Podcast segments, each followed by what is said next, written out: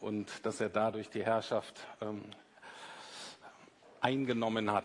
Das meint das. Ähm, manchmal sind gerade in den Liedern so christliche Wahrheiten und biblische Begriffe so eng zusammengefasst.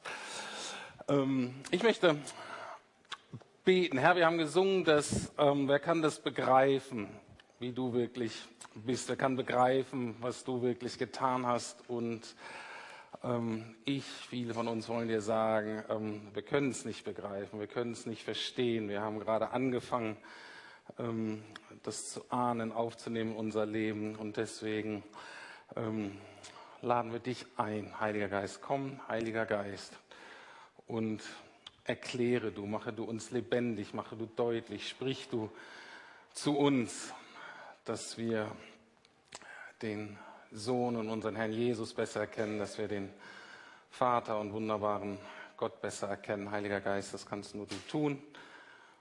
Und deswegen lade ich dich jetzt ein, dass du wirkst. Dank dafür. Amen. Heute ist erstmal die letzte Predigt in dieser Predigtreihe über ähm, Gefühle. Und ähm, ich hatte gesagt, jetzt heute über Neid predigen ist eigentlich ein bisschen blöd. Das passt gar nicht. Ähm, ne, wir haben Gemeindefest. Wir feiern damit eigentlich ein wirklich gutes Jahr, was Gott uns geschenkt hat als Gemeinde, wofür wir wirklich sehr, sehr dankbar sind. Jetzt auch mit dem Spendenergebnis geht es auch da. Ist natürlich ein ähm, Dank, äh, ein Grund zu großer Dankbarkeit und, ähm, und Freude. Und sowieso haben manche gesagt, warum predigst du eigentlich immer über diese schweren, negativen Gefühle? Ich predige doch mal über was, was Schönes, Freude, Dankbarkeit und so. Was ist, was ist los mit dir? Ähm, und ähm, in zwei Wochen haben wir eine Taufe und da werde ich über Freude äh, predigen. Also könnt gerne wiederkommen dann äh, und äh, das wird dann äh, rundum eine ganz freudige Angelegenheit, ähm, auch in der Predigt. Ähm, heute geht es aber nochmal um Neid. Ich hatte dann so gedacht, ich hatte das gar nicht so geplant mit diesem Spendenergebnis und dieses Thema. Da habe ich gedacht, uh, ähm, das würde vielleicht besser passen, wenn das Geld nicht zusammengekommen ist dann hätte ich noch ein bisschen über Geiz predigen können und dann wäre das eine runde Sache gewesen. Ähm, aber ich bin total froh, dass das jetzt inhaltlich nicht so gut passt. Ähm, ähm, und dennoch, Neid ähm, ist ein Thema.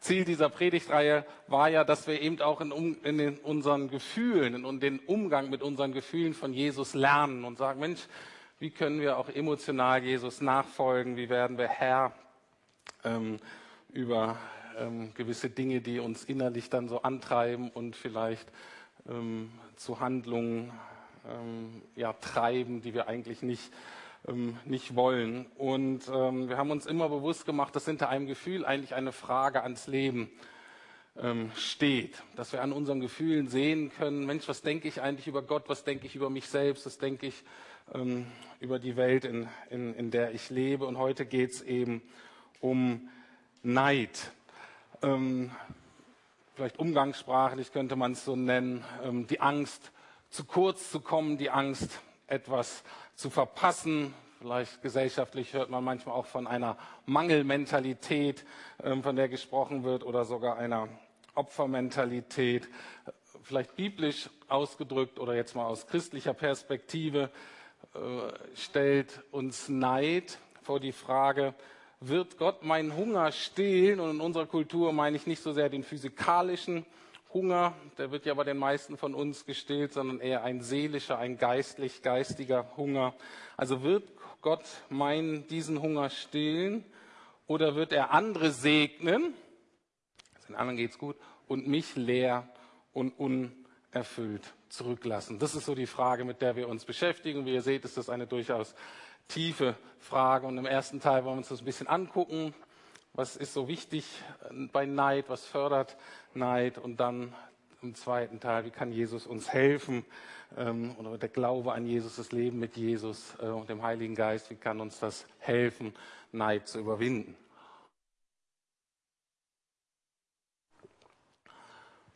Neid beginnt eigentlich mit einem Blick nach innen oder mit einer Bestandsaufnahme mit einer inneren. Und zwar Neid beginnt mit einem Mangel in uns. Und da ist es wichtig, unabhängig davon, ob wir uns dessen oder den Mangel beschreiben können oder benennen können oder wissen, dass er da ist. Wenn du neidisch bist, ist das ein Hinweis darauf, dass da irgendein Mangel ist.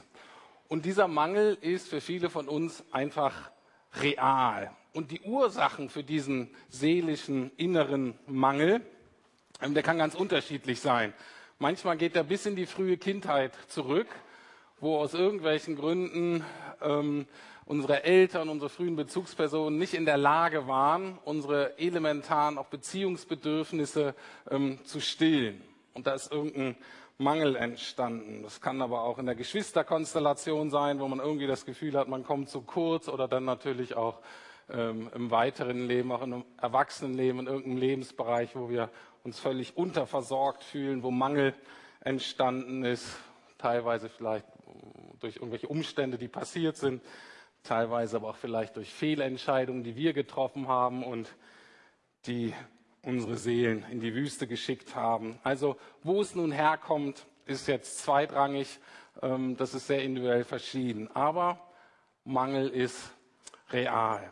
Und dann leben wir in einer Gesellschaft, in einem Gesellschaftssystem, in, in dem Neid sozusagen systematisch gefördert wird. Neid scheint geradezu notwendig zu sein, damit es uns allen irgendwie gut geht. Ähm, in unserer Gesellschaft ist Werbung ganz wichtig, weil die anregt, gewisse Dinge zu kaufen. Eben völlig egal, ob wir sie brauchen oder nicht. Es wird mir irgendwas ähm, angepriesen mit irgendeinem Bild oder irgendwie so verpackt, dass ich denke, boah, die hat das oder der hat das oder der ist so. Das brauche ich auch. Ne? Und so wird Neid eigentlich systematisch befeuert in unserer Gesellschaft. Ähm, aber diese Erkenntnis ist überhaupt nicht neu. Ähm, vor gut 3000 Jahren steht schon etwas sehr Ähnliches im Alten Testament in einem Buch, das heißt Prediger.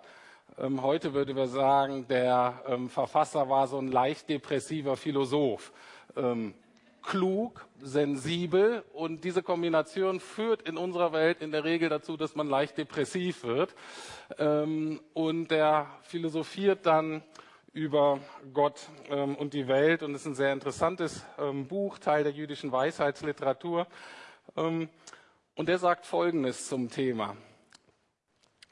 Prediger 4, Vers 4. Dann habe ich festgestellt, dass alle Mühe und jeder Erfolg nur eine Folge des Neides des einen auf den anderen ist. Also der hat es noch auch damals schon mit ihren Schafen und keine Ahnung, was die sich da verglichen haben, vielleicht Anzahl der Frauen oder Farbe des Rockes. Ich habe ja keine Ahnung. Ähm, aber der Mensch ändert sich nicht wirklich. Die Motivation war anscheinend die gleiche. Er sagt, die Leute strengen sich an, die knien sich rein, die wollen besser sein als die anderen. Warum? Weil sie neidisch sind, weil sie nicht ertragen können, dass dem anderen irgendwie besser geht. Und dann im zweiten Teil des Satzes kommt die Bewertung ähm, also wie er das bewertet, dieses ganze, ähm, unsere ganzen Bemühen, diesen Stress irgendwie besser, reicher, schöner, klüger zu sein als die anderen. Und er nennt es, auch das ist sinnlos und gleich dem Versuch, den Wind einzufangen. Oder wie Luther das gesagt hat, was so in die deutsche Sprache ja Einzug gehalten hat. Das ist ein Haschen nach Wind. Das bringt eigentlich nichts. Und ich habe deswegen ähm, den Neid so ein bisschen mit einem schwarzen Loch ähm, verglichen. Ähm, ich weiß nicht, ob das physikalisch irgendeinen Sinn macht, ähm, weil so gut kenne ich mich nicht aus. Ich weiß nur, dass in diesem schwarzen Loch extreme Anziehungskräfte sind, aus welchen Gründen auch immer, ähm, und äh, dass so die Umgebung so reingezogen wird und nicht wieder rauskommt und das Loch dadurch nicht gefüllter wird. Die Dinge sind weg, ähm, aber das Loch bleibt Loch. Ähm, und, ähm, und so ist es mit, ähm, mit dem Neid auch. Neid füllt den Mangel nicht. Neid vergrößert ihn noch. Und damals schon die Erkenntnis wie heute, wenn du die Sehnsucht, die Lehre deiner Seele, deines Herzens, deiner Existenz mit eigener Anstrengung, mit Leistung, mit Erfolg, mit materiellem Besitz füllen willst, dann ist das ein Haschen nach Wind. Das hat keine Substanz. Das wird die innere Leere, das eigentliche Problem nicht, nicht berühren, nicht füllen, nicht verändern. Und ich denke, den meisten von uns ist das klar. Aber dennoch sind wir immer mal wieder in Situationen wie folgende, die auch im Alten Testament beschrieben wird, im Psalm 73, also auch ungefähr vor 3000 Jahren, Verse 2 bis 3, da sagt der Schreiber folgendes. Ich aber wäre fast zu Fall gekommen. Beinahe hätte ich den Boden unter den Füßen verloren. Denn ich habe die stolzen Menschen beneidet, als ich sah, wie gut es ihnen trotz ihrer Bosheit ging. Vielleicht allgemein ähm, Werbung für den Psalm 73. Das ist einer der schönsten, komplettesten Psalmen, die ich finde. Einer, der uns in unserer Menschheit, in unserer Existenz so ganz wunderbar ähm, auffängt, aufgreift. Ähm, und gerade wenn Neid dein Thema ist, ähm, schlage ich dir vor, den mindestens einmal im Monat intensiv zu studieren, drüber zu beten, das wirken zu lassen. Ähm, der ist wirklich, wirklich toll. Weil er eben auch sehr ehrlich ist und fängt damit an, meine Güte, beinahe hätte ich Schiffbruch hier erli äh, erlitten. Und hieran merken wir die Dynamik des Neides. Der Neid lebt von dem Vergleich. Und Alfred Adler, ein Psychotherapeut der ersten Stunde, zumindest in unserer Kultur, war erst ähm, Mitarbeiter, Kollege von Sigmund Freud, der Freud, dann hatten die sich gestritten und dann hat er seine eigene Richtung der Individualpsychologie aufgemacht sozusagen oder gegründet. Und für ihn, äh, von ihm stammt der Satz, alle menschliche Not kommt aus dem Vergleich. Alle menschliche Not kommt, in, aus, äh, kommt aus dem Vergleich. Und ein Hauptansatzpunkt seiner Therapie ist, die Leute wegzubringen von dieser Perspektive, von der er erkannt hat, dass die nur ähm, zerstört. Also, die zweite Blickwinkel beim Neid ist, nach dem ersten Mal wir irgendwie Mangel erkennen oder zumindest haben. Und dann die zweite Blickrichtung ist, meine Mitmenschen, die horizontale, die Frage, wie schneide ich ab im Vergleich zu meinem Umfeld? Und da ist es wichtig, das nützt uns nichts oder nichts lange zumindest, wenn wir, dass wir wissen, dass es uns besser geht als den Leuten in Afrika. Das ist zwar ganz nett und irgendwie tröstlich, aber überwindet nicht wirklich meinen Neid. Weil Neid stellt eher die Frage, wie schneide ich denn ab im Vergleich zu meinem Nachbarn, zu meinem Arbeitskollegen? Wie schneide ich ab zu den anderen hier Lukianern, die hier alle so neben mir sitzen und denen es anscheinend allen so gut geht? Das ist so die Frage, die mich beim Neid umtreibt. Und dann, und das schätze ich an diesem Psalm, wie ich sowieso an der Bibel ähm, schätze, dass sie sehr ehrlich ist ähm, mit, ähm, mit den Leuten, die an Gott glauben. Und dieser Psalm macht deutlich, dass besonders religiöse Menschen anfällig sind für Neid. Und zwar hier diese klassische Erfahrung dieses Mannes, ähm, ich, der ich mit Gott leben will, der mich bemühe, Gott zu gefallen, seine Gebote zu halten äh, und so weiter. Ich schlage mich hier so mühevoll durchs Leben, krebs hier so rum, mehr schlecht als recht. Und dann gucke ich zu den Menschen, die mit Gott nichts am Hut haben, die nicht nach Gott fragen und denen geht es anscheinend gut. Die heißen hier die stolzen Menschen. Das heißt in einem damaligen Kontext, stolz ist jemand, der denkt, ich brauche Gott nicht, ich kriege das alleine hin. Und er merkt, anscheinend haben die recht, die kriegen das ja besser hin als ich. Zumindest nehmen wir das an. Wie oft sitze ich in meinem Büro in der Seelsorge und ihr versucht mir zu erklären, oder einige von euch, warum sie zu Recht ärgerlich auf Gott sind, warum sie neidisch sind auf die anderen in der Gemeinde, denen es anscheinend so viel besser geht, bei denen es so gut läuft. Und ich denke da ganz oft, wenn du wüsstest, wie es denen wirklich geht. Aber sie wissen es oft nicht, weil wie es anderen Menschen wirklich geht, das sehen neidische Menschen eben oft nicht, denn Neid macht sehr selbstzentriert.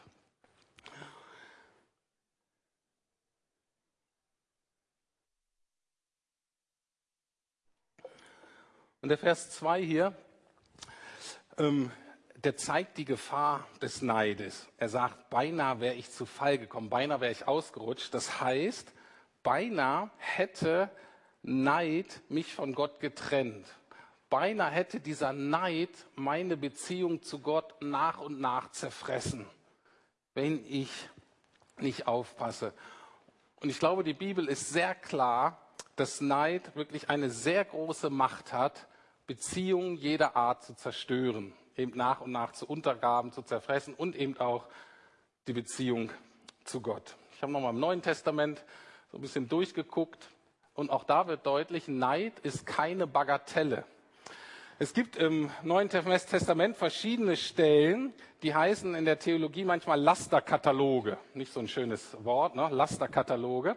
Ähm, was das meint, das sind so Zusammenfassungen, ähm, oft von Paulus, aber von den anderen Aposteln, die so sagen, so sieht ein Leben ohne Gott aus oder oft so sah euer Leben früher aus. Aber jetzt mit Gott, mit Jesus sollte es eigentlich so aussehen. Und in dieser Liste von, wie, wie das Leben ähm, nicht aussehen sollte. Das sind immer die üblichen Verdächtigen. Ne? Da ist Aggression, da ist Bosheit, da ist Unversöhnlichkeit, da ist Sex in Form, ähm, die nicht so gut sind. Und Neid ist immer dabei. Ich habe jetzt nicht gedacht, oder zumindest fast immer, die ich jetzt geguckt war es immer dabei. Und man sich natürlich fragt, okay, was ist denn so schlimm an Neid? Neid stellt mir immer wieder konkret die Frage, ob ich Gott wirklich vertraue ob ich wirklich glaube, dass Gott mich sieht und wirklich mein Bestes möchte. Und deswegen ist es so wichtig, Neid ernst zu nehmen und sagen, oh, da ist es wieder. Wo vertraue ich dir nicht, Gott? Dass man das gleich zu einem Gebet macht. Wo vertraue ich dir? Was ist, was ist los? Wo ist hier ein Mangel, der anscheinend nicht gestillt wird und von dem ich denke, dass du dich dafür nicht interessiert? Und wenn wir denken, dass Gott sich nicht interessiert, da kommt dann die Predigt von letzter Woche rein, dann empfinden wir das als unfair, das ist ungerecht, den anderen geht es gut, mir nicht, an den anderen scheint es interessiert zu sein, mich lässt das kalt, äh, dich lässt das kalt, was mit mir passiert und dann werden wir ärgerlich, weil wir das ungerecht, weil wir das unfair finden. Also Neid stellt Gottes Güte und Liebe zu uns in Frage und das ist keine Kleinigkeit zumindest aus Gottes Sicht. Das ist keine Bagatelle. Nun ist die Frage, was lernen wir nun von Jesus beim Thema Neid? Wir haben gesehen, wie er mit Angst umgeht und mit Wut und Zweifel und so. Jetzt die Frage, was können wir beim Thema Neid von Jesus lernen? Das ist total schwierig, weil Jesus ist nicht neidisch. Neid ist etwas, was ihm völlig fern liegt der kennt keinen Neid, wäre völlig entgegengesetzt seiner ganzen Natur, seiner Identität. Ähm, klar, weil er hatte alles, trotz teilweise extrem schwierigen äußeren Lebensbedingungen, er hatte alles, was ihn, wir würden sagen, glücklich und zufrieden machte. Er hatte nie Mangel, er war erfüllt. Warum? Er hatte dieses unerschütterliche Vertrauen dass sein Vater ihn liebt und wirklich gut mit ihm meint. Und es war nicht nur ein Kopfwissen, sondern er hat das erfahren. Durch diesen Heiligen Geist war das eine erfahrbare, eine erfahrene Realität. Er hat diese Nähe gespürt und er hat dann, wir sagen, er hat im Willen des Vaters gelebt. Er hat gesagt, Gott, was du willst, das mache ich. Und von daher war er, lebte er immer in seiner Berufung und war von daher nie neidisch. Es gab nie irgendjemanden, der ihm irgendetwas anbieten wollte, wo er nicht sagte, ich weiß nicht, was du willst, ich habe schon was viel Besseres.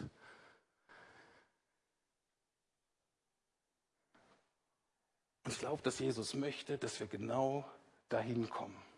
Dass wir das sehen und sagen, nettes Angebot, ich bin bestens versorgt. Vielleicht hilft es uns, ähm, unsere Beziehung zu Jesus noch ein bisschen besser zu verstehen oder beziehungsweise seine Beziehung zu uns, wenn wir uns klar machen, dass Jesus zwar nie neidisch war, aber dass er durchaus eifersüchtig war. Es gibt eine Stelle, die habe ich letzte Woche erklärt, wo er total wütend war, dass die Leute zu seiner Zeit aus dem Tempel, die eigentlich Ausdruck der innigsten Liebesbeziehung und Verbindung zwischen Gott und Mensch sein sollte, dass da Leute auf die Idee gekommen sind, Profit draus zu schlagen. Er hat eine Räuberhöhle äh, draus gemacht, da konnte es richtig ärgerlich werden. Und das wird beschrieben als Eifersucht. Jesus war da eifersüchtig. Was heißt es? Anderer Vers ähm, aus dem ähm, Alten Testament, kurz nach der, ähm, nachdem das Volk Israel die zehn Gebote bekommen hat, stellt Gott sich folgendermaßen vor. Denn du darfst dich vor keinem anderen Gott anbetend niederwerfen, denn der Herr, dessen Name eifersüchtig ist, ist ein eifersüchtiger Gott. 2. Mose 34, 14. Und da ist wieder so ein Vers, wo wir sagen, das ist einfach sonderbar mit diesem Gott. Was sollen wir mit einem Gott machen, der eifersüchtig ist, der, der, dessen Name Eifersucht ist? Hört sich so ein bisschen ungemütlich an. Einfach so ein bisschen unentspannt. Ähm, ist ganz einfach zu verstehen. Eifersucht entsteht dann, wenn jemand eine exklusive Liebesbeziehung schützen möchte. Eifersucht ist ein gottgegebenes Gefühl, eine gesunde, eine heilige, eine richtige Reaktion darauf, wenn man denkt, hier ist eine Liebesbeziehung und die ist so kostbar und die muss, die ist gerade, die wird gerade bedroht und die muss geschützt werden. Das ist so wichtig und so schön, dafür kämpfe ich. Es lohnt sich, das zu verteidigen und zu erhalten. Nun ist es so, dass es bei Gott kein Problem ist mit der Eifersucht, weil er wirklich liebt und weil er auch weiß, dass er wirklich das Beste für uns ist. Das glauben wir zwar nicht, aber Gott weiß das. Gott hat uns geschaffen. Gott weiß ganz allein, wie wir ticken, was wir brauchen, insgesamt als Menschen, jeden Einzelnen für uns. Und er sagt, obwohl er uns das nicht immer so gibt, wie wir wollen, ich bin der Einzige, bei dem du mit deiner Sehnsucht, mit deinem Leben wirklich gut aufgehoben bist. Du musst letztlich bei mir landen. Und alle anderen Götter, alle anderen Götzen, alle anderen Menschen und Dinge, die dir was versprechen, die sie wirklich sich gut um dich kümmern, sie werden dich im Endeffekt enttäuschen. Sie werden nicht das liefern, was sie versprechen. Deswegen wird Gott manchmal eifersüchtig. Er sagt, hör mal zu, du machst da gerade was in deinem Leben, das ruiniert unsere Liebesbeziehung. Und weil das unsere Beziehung ruiniert, ruiniert es am Ende auch dein Leben. Was wir daraus lernen, und deswegen sage ich das auch, dass Gott uns wirklich liebt. Und die Bibel hat diese Botschaft und kommt mit dieser wohl von allen Ecken aus jedem Blickwinkel versucht Gott uns diese Botschaft sozusagen an den Mann und an die Frau zu bringen, uns klar zu machen. Gott liebt uns und die Eifersucht zeigt uns, Gott liebt uns leidenschaftlich. Das ist jetzt für so einen deutschen Mann so ein bisschen sonderbar, leidenschaftlich von Gott geliebt zu werden. Aber stimmt. Gott hat anscheinend kein Problem damit und ähm, ich kriege auch immer weniger ein Problem damit. Gott liebt uns leidenschaftlich. Und wir werden nur von unserem Neid befreit, wenn wir lernen, konsequent und permanent unser Leben aufzurichten, auszurichten auf diese Liebe, die Gott uns anbietet. Und zwar kann sich dann ganz genau unsere Blickwinkel, äh, Blickrichtung ändern und dann auch die Konsequenzen. Ausgangspunkt des Neides war ja, wird Gott meinen Hunger stillen oder wird er andere segnen und mich leer und unerfüllt zurücklassen? Also, ich bin leer, den anderen geht's besser, ich bin neidisch und ich bleib leer und bin ärgerlich auf mich und Gott und die Welt. Das möchte Gott so umdrehen, dass wir uns seiner Liebe zuwenden, dass wir wirklich erfahren, dass unser Hunger, unsere Leere, unsere Seele wirklich gesättigt, gestillt wird und dass sie mich so erfüllt, dass ich dann in die, auf meine Mitmenschen gucke, ne, die, in die Horizontale und dann nicht der Frage, oh, was haben die, was ich nicht habe und neidisch werde, sondern, oh Gott, was habe ich, womit ich die segnen kann.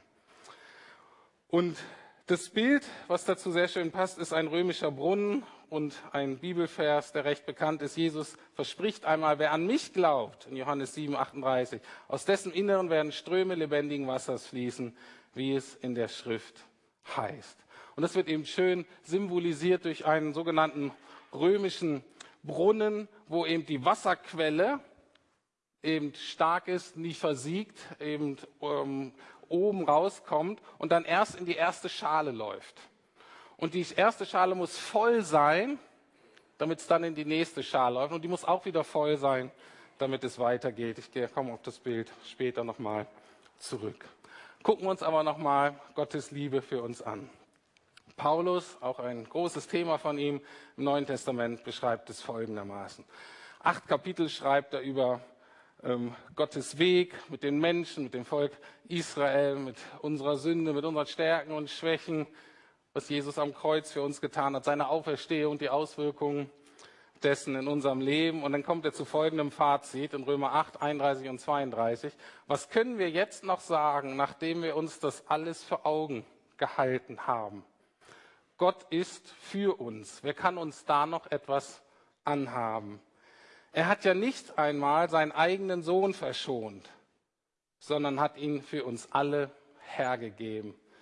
Wird uns dann zusammen mit seinem Sohn nicht auch alles andere geschenkt werden? Das ist natürlich eine rhetorische Frage, kann es auch so sagen. Und deswegen, mit seinem Sohn wird uns alles andere geschenkt werden. Und hier merken wir das Problem des Neides, weil Neid sagt Folgendes. Neid sagt, danke, lieber Gott, dass du mich geschaffen hast und dass du mich wunderbar geschaffen hast bis ins letzte Detail. Und obwohl ich dieses Wunderbare an die Wand gefahren habe, ruiniert, beschädigt habe, hast du das gesehen, hast mich gerettet, hilfst mir. Danke, dass du am Kreuz für mich gelitten hast. Das ist echt total nett. Aber was ich jetzt brauche, ist ein fünftes Paar Schuhe. Weil nämlich meine Freundin auch sich gerade ein schönes Paar Schuhe gekauft hat. Und das ist in der jetzigen Situation wirklich wichtiger. Und Gott sagt, echt? Das ist total nett, deine Liebe und wie du sie mir gezeigt hast. Aber was ich eigentlich brauche, ist einen schöneren Körper oder ein besseres Gedächtnis. Was ich eigentlich brauche, ist eine Frau, die nicht ständig an mir herumnörgelt. Vielleicht so eine Frau wie die da drüben. Oder ich brauche einen Mann, der mir zuhört und mich wirklich versteht. Wie mein netter Arbeitskollege, der doch sich immer so nett um mich kümmert. Das ist das Problem des Neides. Gott, siehst du denn nicht, was ich gerade wirklich brauche? Und wenn wir da nicht schnell eingreifen, wenn wir da nicht wachsam für werden, wenn wir da nicht die Blickrichtung ändern, kann das nach und nach alle Lebensbereiche von uns untersetzen und zu zerfressen. Und ich habe eine schlechte Nachricht und eine gute Nachricht heute, je nachdem, wie ihr drauf gucken wollt. Letztlich hat Gott nichts mehr anzubieten als sich selbst. Das ist die Bibel ganz klar. Letztlich hat Gott nichts mehr anzubieten als sich selbst. Und für uns die Frage ist, wenn es wirklich im Leben nichts mehr bleibt, von dem wir denken, es ist wirklich gut, die Frage ist, reicht dir das?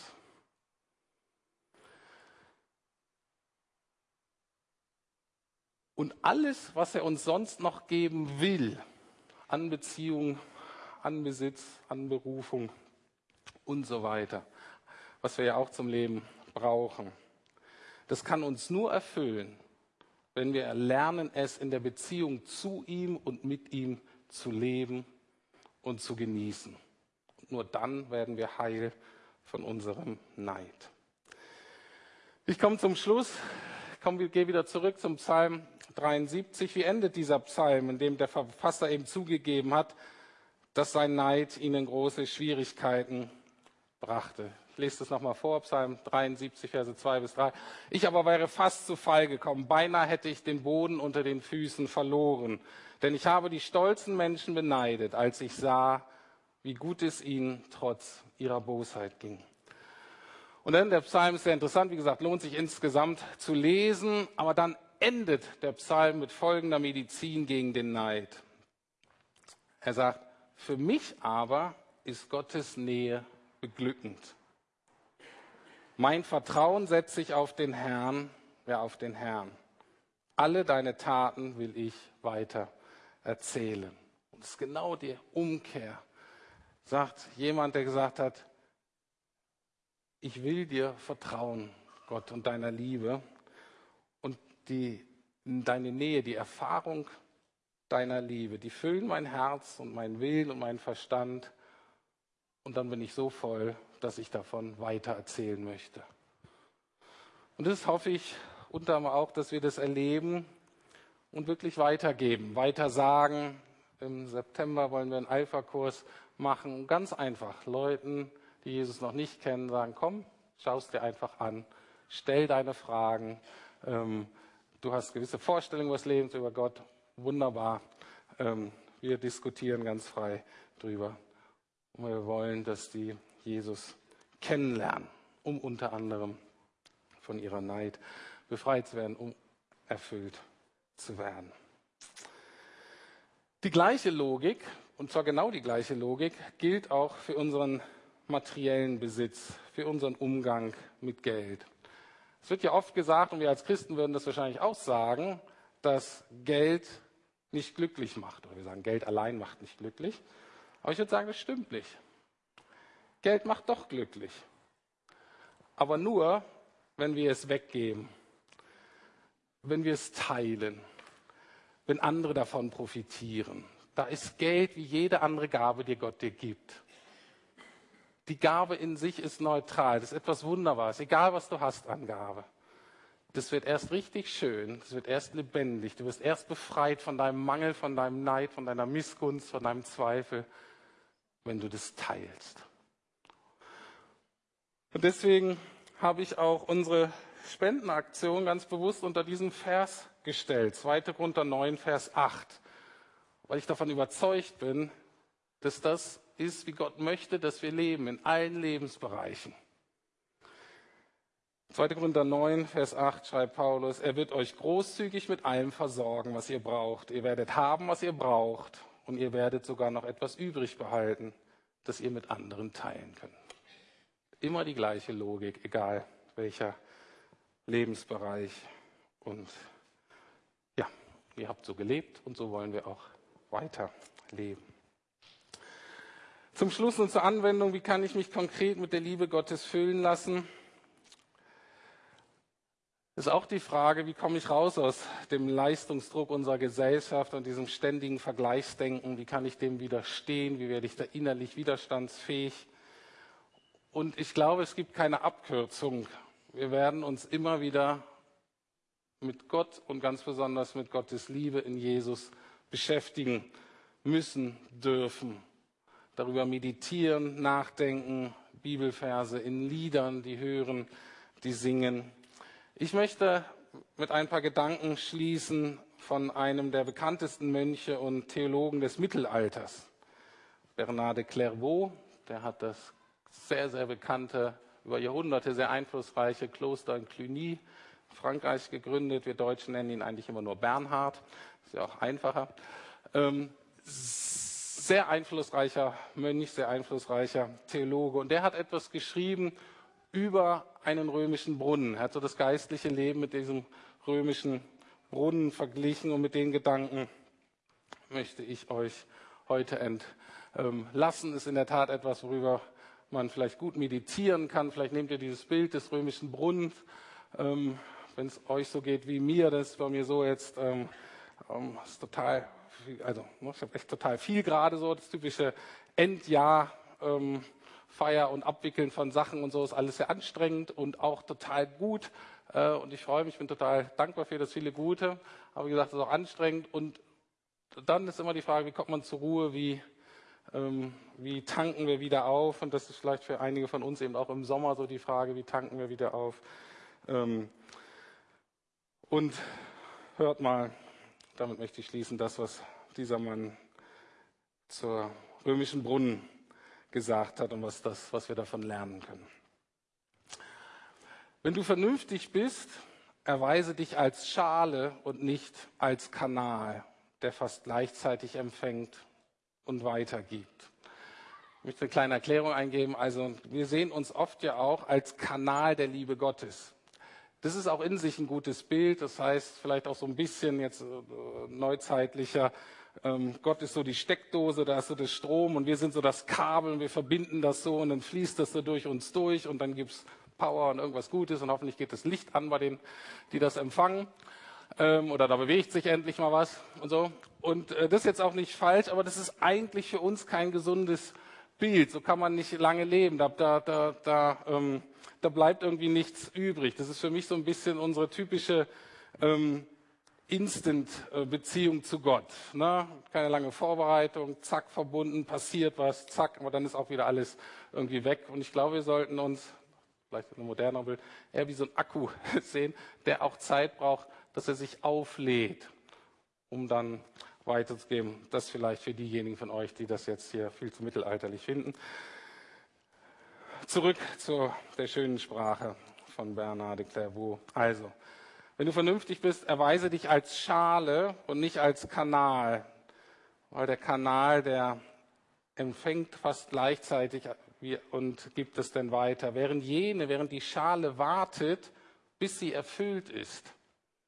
Und auf diese Weise gibt sie das, was bei ihr überfließt, ohne eigenen Schaden weiter.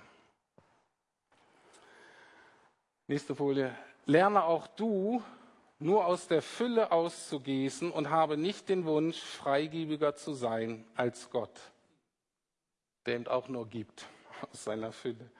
Die Schale ahmt die Quelle nach.